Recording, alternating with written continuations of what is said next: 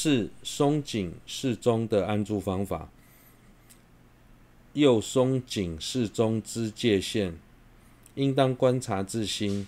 若觉令心高昂过此，变生调举，即应于此放缓其心；若觉自心过此，一生沉默，则应于此令心高昂。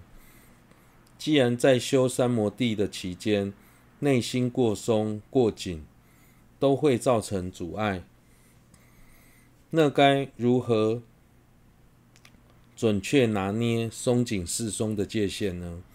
对此，由于每个人的状态不同，所以想要确切得知界限的所在处，实属不易。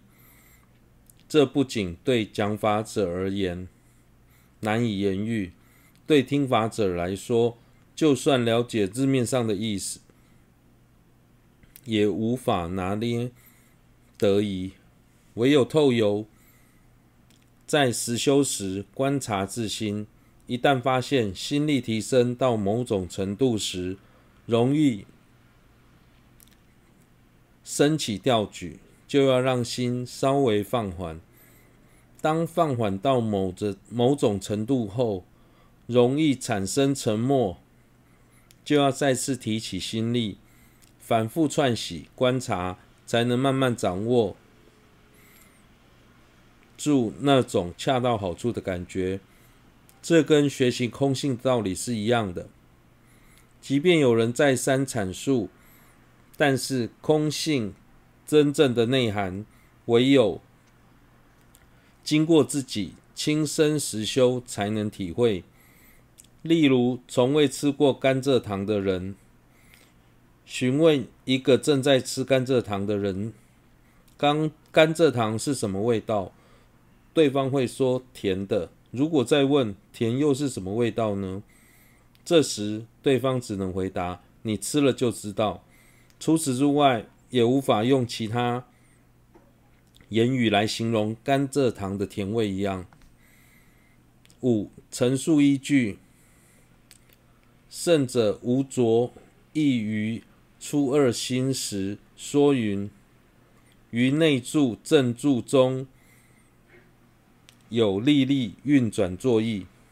修次出篇亦云：为除沉默。应当谨持所缘，主张三摩地必须具备聚力明分的依据有哪些呢？圣者无着曾在介绍九住心时说到，在修初二心时，必须刻意提起心力来修。初次出修次出篇也说，为了去除沉没，行者必须潜力收摄自心，让心谨持所缘。六、不知修正念法的过失，若不了知如前所说修正念法而修，将生修时越久，越念越重。善则诸法之慧，渐趋迟钝等过。若不了解如何修正念法，勿将细分的沉默视为真正的三摩地，而肆意修持，将会产生越修越妄，妄念越重，记忆力衰退，分辨诸法的智慧。渐趋迟钝等过失，所以对此应当应该谨慎而行。七、以正念摄持于所缘时，须以正知观察；若尔以以念令心住所缘时，可否使心生起分别？观察自心是否善止所缘耶？修字中篇说：“须观察，又此非舍三摩地后，方作如此观察，而是安住三摩地时，观察自心是否如前安住根本所缘。若未安住，即观心为何沉掉，何者所转？此非安住定矣。或时太短，或时太久而作观察，而是不时作观察也。若前心力尚未接近，便作如此观察，能令彼心具力，长时安住，亦能迅速了知成调。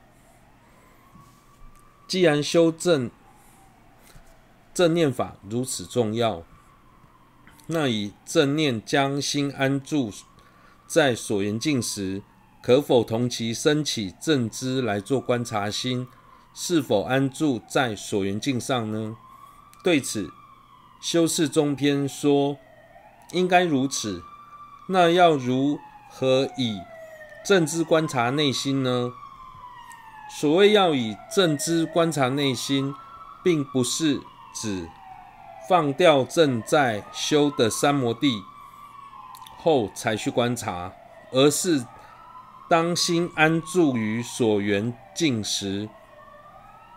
以心的一偶，从旁观察、观察看内心当下的状态，就像两个人结伴出游，除了注视前方的道路外，也会用余光观察身边的同伴一样。一旦发现心未安住在所缘境上，就要接着探究心是否。被沉默还是掉举所扰，并以适当的方法加以对治。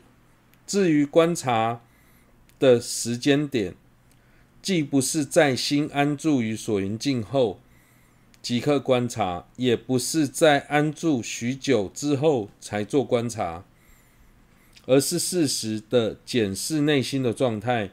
要是观察的次数过于频繁，反而会对于心的安住造成负面的影响。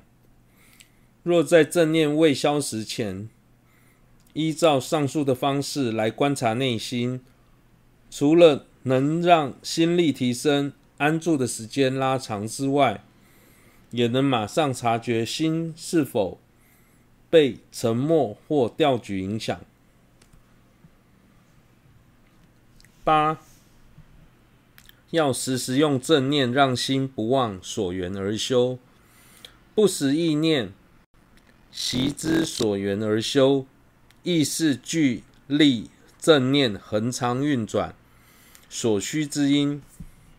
故于声闻地说修正念法，辩中辩论是云：言正念者，不忘所缘。为心安住，教授由意言说，修念是为遮止心从所缘散乱而忘所缘，不忘失所缘者。此说由意言说所缘，即是烁烁作意所缘。譬如恐将忘失，已知少意，烁烁意念，则难忘失。在修三摩地时，除了适时以正知观察并调整内心之外，还要适时提醒自己保持正念，让心安住于所缘而修。这也是加强正念、使其延续的必要条件。所以在声闻地中特别强调修正念法。此外，修学正念主要是为了遮止。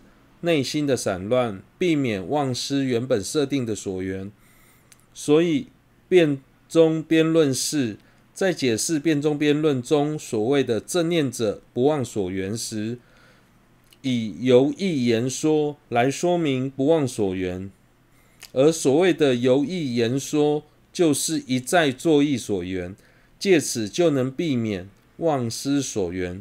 譬如时常复习学过的法经典。可以防止容易遗忘的缺失，